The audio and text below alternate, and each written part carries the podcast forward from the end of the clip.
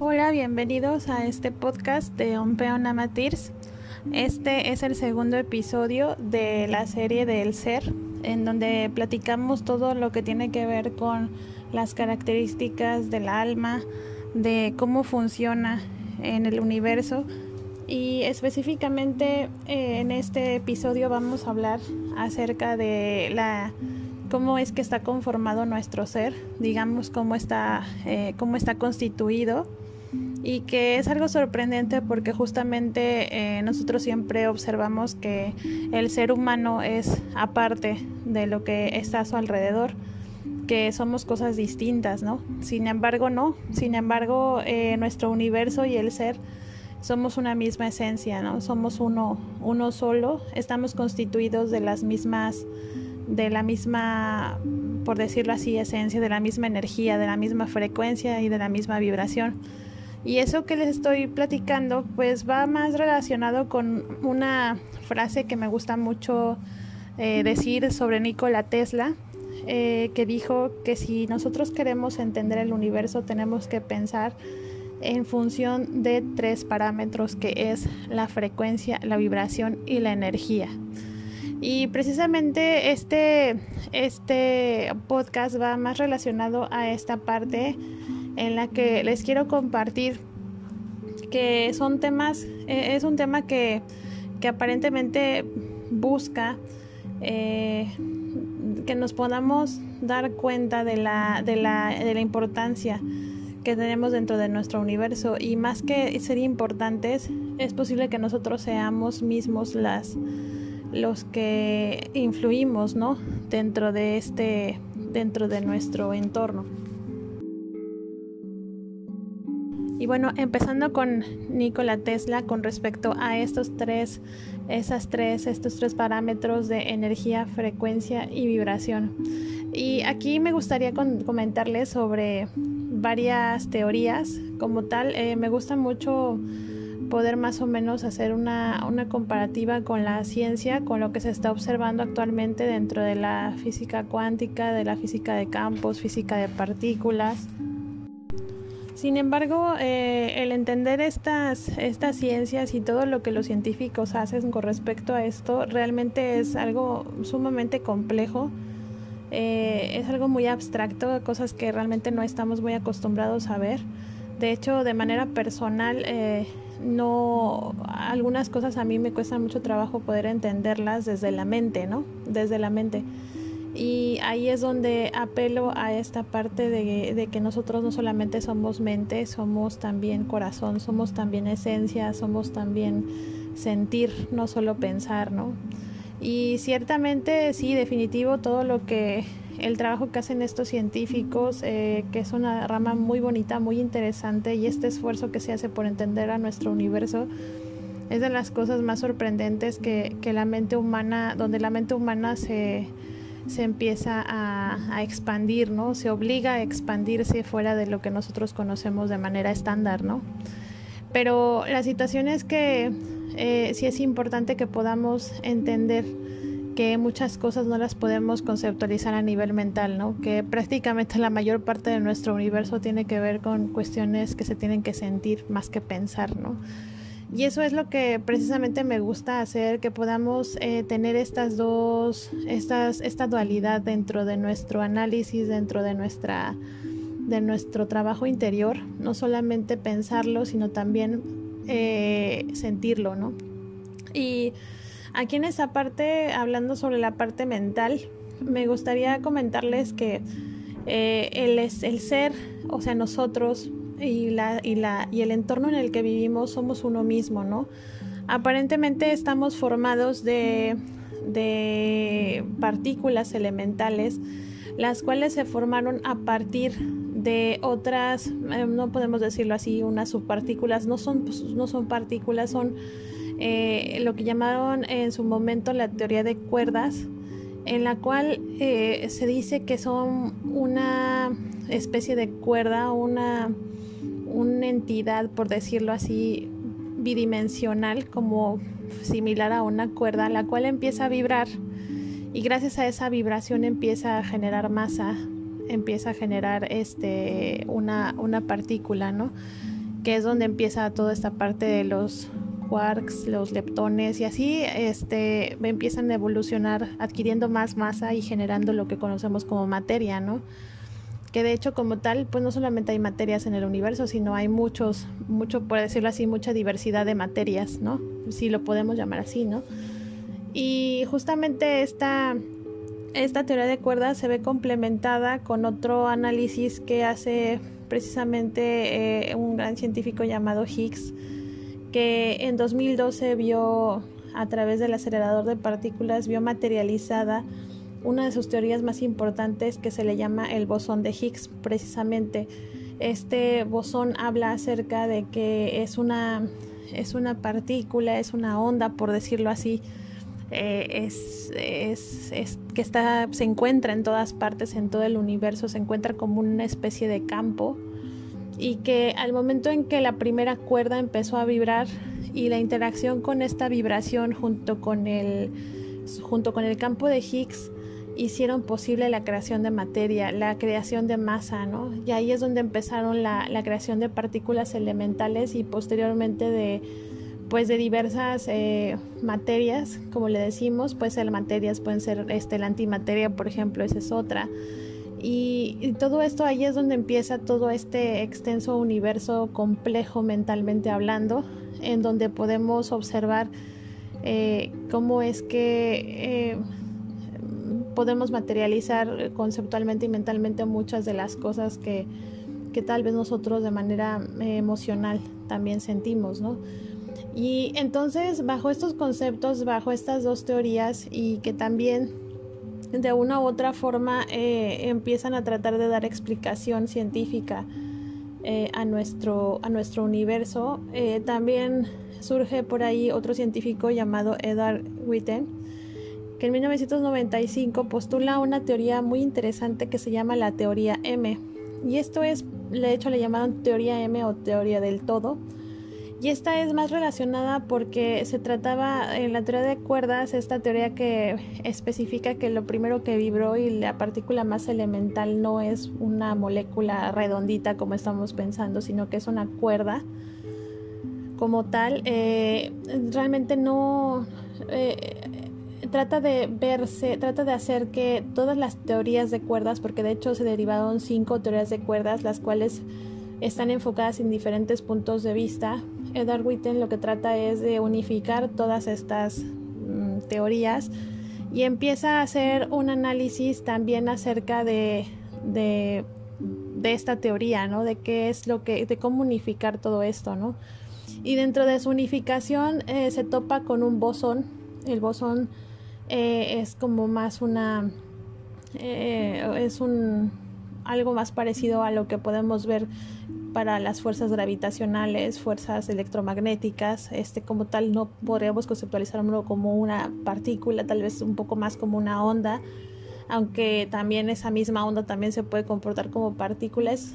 Este, sin embargo, eh, él lo que él hace es que empieza a darse cuenta de que cuando trata de comprobar eh, la existencia, comprobar matemáticamente, hablando a través de ecuaciones, trata de comprobar la existencia de todas estas eh, partículas que forman, por decirlo así, estas partículas que forman todas las fuerzas eh, conocidas en el universo, como las que les comentaba antes.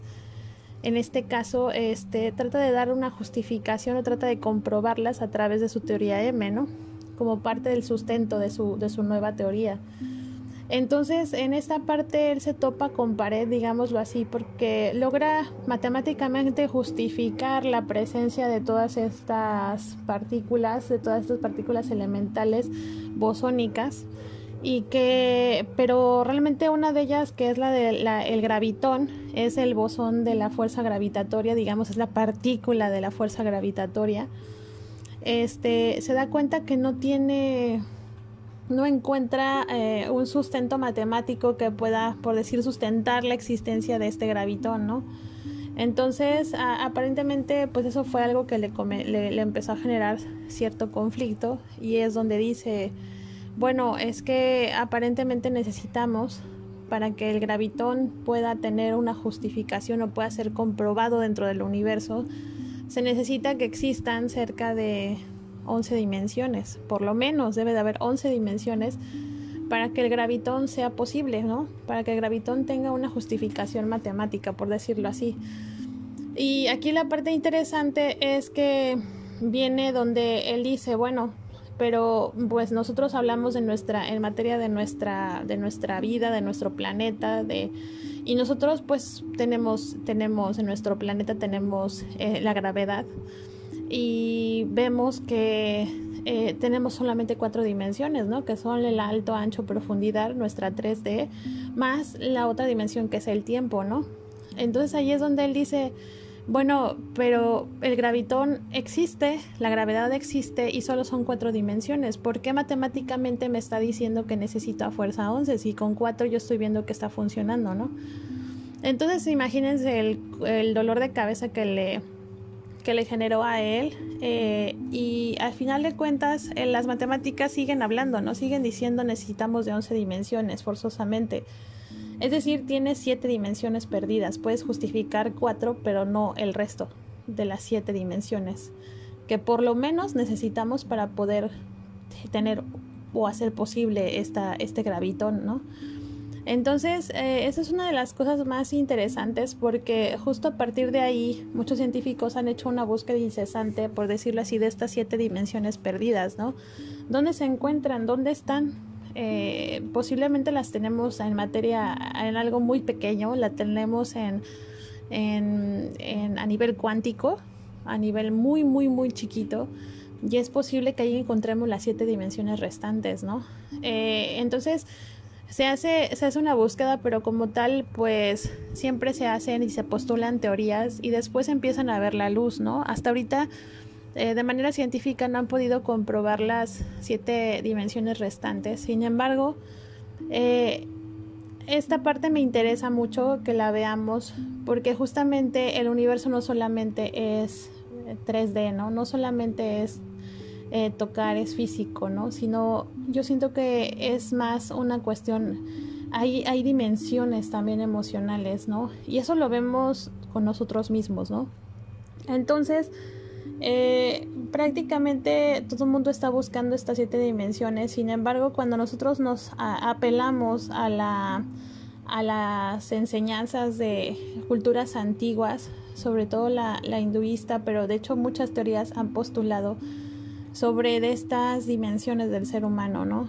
De que el ser humano eh, en efecto es un es físico, es materia, sin embargo, más que ser materia es una esencia, ¿no? más que ser mente es emoción. Entonces, algo interesante es que en algunas culturas hablan acerca de una especie de vórtices, una especie de vórtices que tenemos en nuestro cuerpo, que inclusive muchos de nosotros lo podemos sentir, ¿no? Que no es algo que, sea este, no comprobado, sino nosotros lo, podemos sentir diariamente. Y aquí la situación es, estos vórtices eh, eh, mayormente se les conocieron como lo más común es un chakra, ¿no?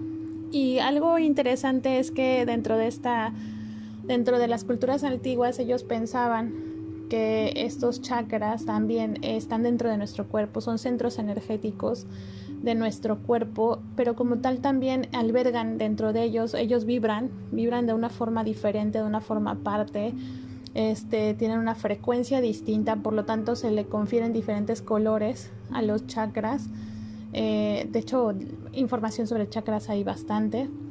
Y inclusive precisamente por la vibración también se le atañen diferentes ondas, diferentes sonidos, diferentes este, notas musicales, ¿no? Entonces, eh, prácticamente hablan acerca de que cada chakra alberga una frecuencia distinta y automáticamente también eh, tiene en cada chakra una emoción asociada, ¿no?